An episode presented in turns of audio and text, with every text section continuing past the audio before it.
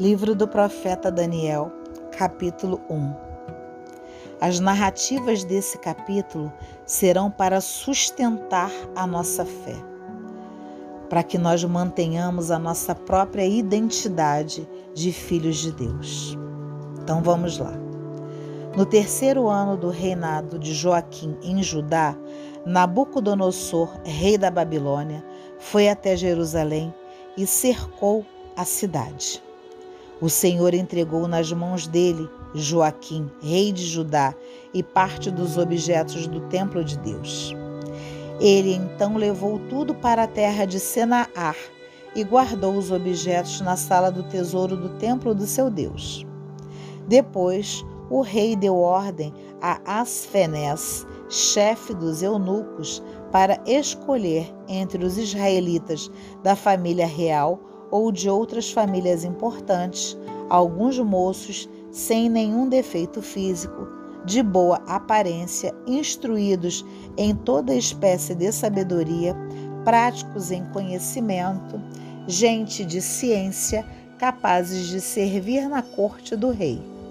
Deu também ordem para que ensinasse a eles a literatura e a língua dos caldeus.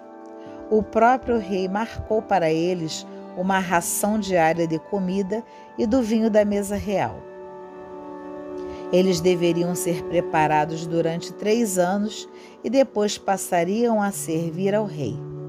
Entre eles estavam Daniel, Ananias, Misael e Azarias, que eram judeus.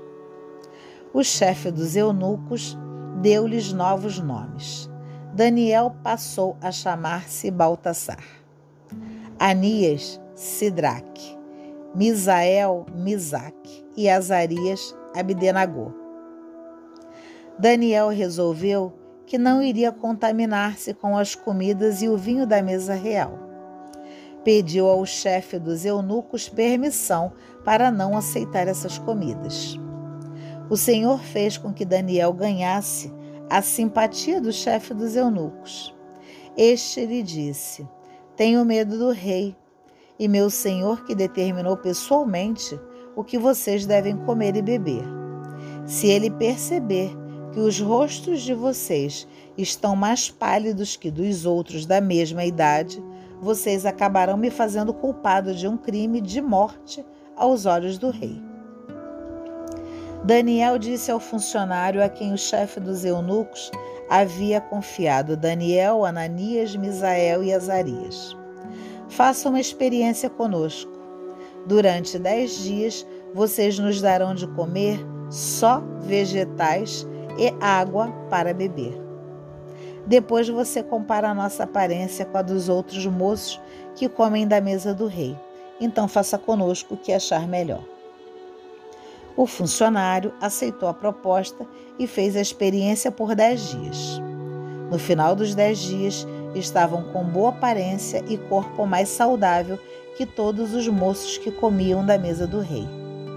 Então o funcionário tirou definitivamente a comida e o vinho da mesa dos moços e passou a dar-lhes somente vegetais.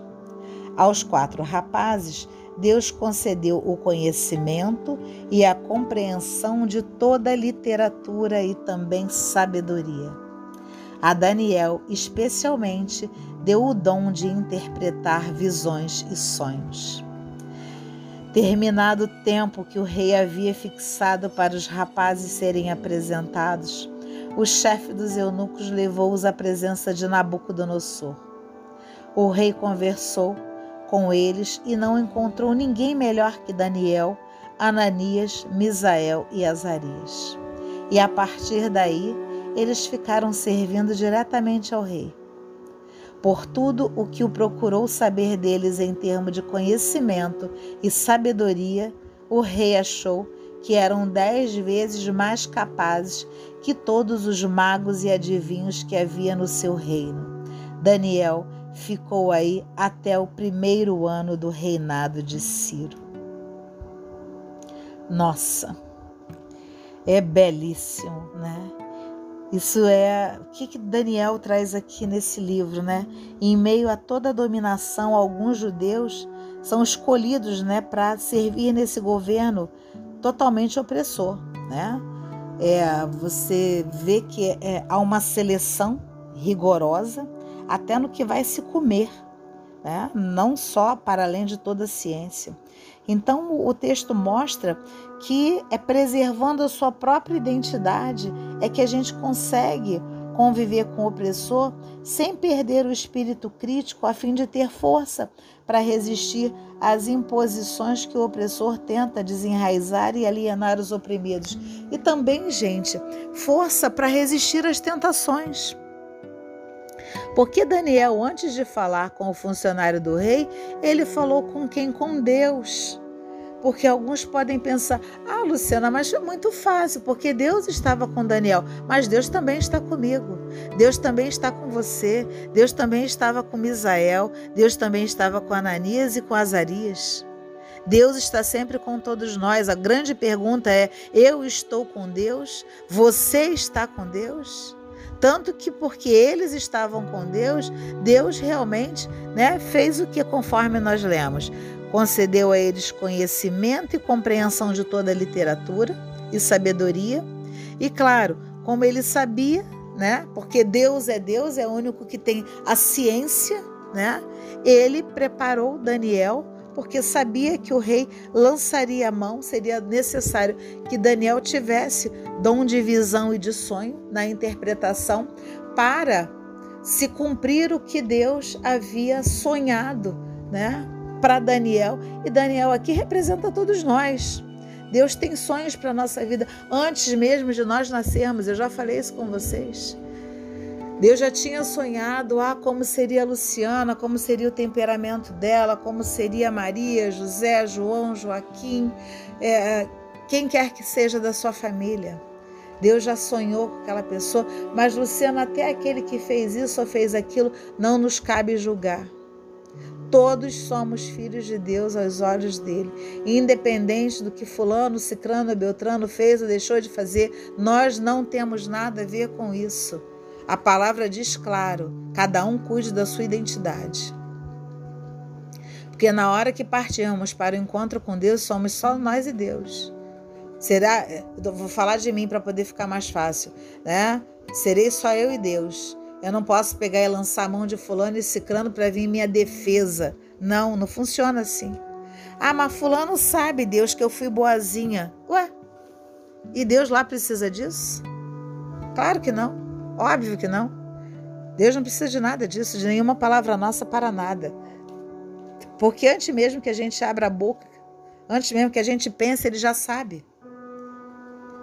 Mas é justamente tamanho é o nosso amor, tamanho é a nossa obediência a Ele, que nós nos relacionamos com Ele, porque Ele adora isso. Ele adora esse relacional, ele adora essas conversas que nós temos com Ele. Eu tenho conversas infinitas com Ele, já contei isso para vocês. E nós vamos ver muito isso no livro de Daniel. Todo tempo eles vão a Deus para poder consultar. E é isso que nós temos que fazer. Temos uma nova amizade, temos uma nova, um novo afeto, temos alguém que vai entrar para dentro da família, um novo emprego, seja é, devo falar isso ou não devo falar isso com meu marido. É, gente, mas eu estou falando coisas que são efetivamente que vai abarcar, tá? Uma totalidade né, de si e de todos da casa, tá? Não é tá toda hora, ah, Deus é, é, é, é, usa essa saia, usa essa blusa, usa essa calça. Não, não estou falando nada disso. Eu estou falando, né, muito clara no que diz respeito à atitude de estar falando com Deus sobre é, as coisas que realmente estão dentro né, do nosso coração, da nossa razão, do nosso relacional com Ele. Né? E isso é muito importante, muito importante. Então vamos ver o que o capítulo 2 nos reserva? Vamos lá. Então, que as palavras da Sagrada Escritura, desse primeiro capítulo de Daniel, perdoem os nossos pecados e nos conduz à vida eterna. Amém.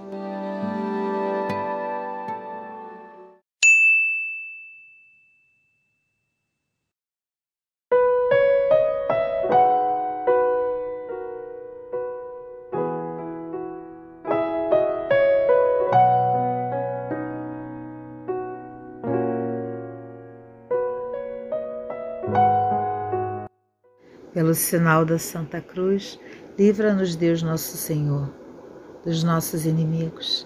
Em nome do Pai, do Filho e do Espírito Santo. Amém. Senhor, quero rezar com a palavra de Juízes, capítulo 6, versículo 12, onde o Senhor diz: O Senhor está com você, poderoso guerreiro. Senhor, muitas vezes Vejo pessoas que se sentem inadequadas para fazer algo para Deus, como muitas vezes eu me senti, e em algumas situações ainda me sinto. Mas Deus, eu sei que tu não nos vês como alguém inadequado. O Senhor nos vê como uma pessoa completa, que tem todo o necessário para vencer, tendo o Senhor como arrimo, como Pai. Nessa escritura, Gideão estava escondendo, se escondendo dos seus inimigos com medo, ele estava com medo e não se sentia equipado para fazer o que o Senhor tinha chamado ele para fazer. Gideão estava focado nas circunstâncias e nas limitações, mas o Senhor focou no que ele poderia fazer e no que Gideão poderia fazer através do Senhor. Gideão sentiu-se fraco, mas o Senhor o viu forte. Gideão sentiu-se inseguro, mas o Senhor o viu corajoso. Prova disso quando Gideão obedeceu ao Senhor. Apesar de todas as circunstâncias contrárias, ele foi vitorioso porque tu estavas com ele, Senhor. Esteja conosco. E eu me pergunto, e eu te pergunto: o que, que Deus pode fazer através de você? Se entrega. Não interessa se você está qualificado, o que, que você sente, não importa seus talentos. O que importa é o quanto que você é submisso a Deus, o quanto que você o obedece, o quanto que você confia nele, apesar das circunstâncias. Luciana, mas está tudo muito difícil. Se você está com Deus, se entrega se entrega, porque o poder dele se torna disponível para você. Quando você diz para ele, Senhor, está tudo muito difícil, mas eu creio que você vai prover. Eu creio que o Senhor vai agir através de mim e vai trazer o melhor para todas as áreas da minha vida, Senhor. E por isso eu já te agradeço, porque eu vou repetindo isso e vou sentindo que o meu espírito de coragem vai nascendo porque na realidade o Senhor está descendo, o céu está descendo à terra para poder alimentar esse meu espírito de coragem. E eu te agradeço, Senhor, por me dar esse espírito de poder, de amor e de equilíbrio, ainda que muitas vezes eu me desequilibre. Eu me rendo a Ti e entrego o meu coração, a minha mente e todo o meu ser, Senhor. Que eu faça a Tua vontade na minha vida que o Senhor seja meu guia nos caminhos da minha vitória. Em teu nome, Jesus, eu profetizo. Amém.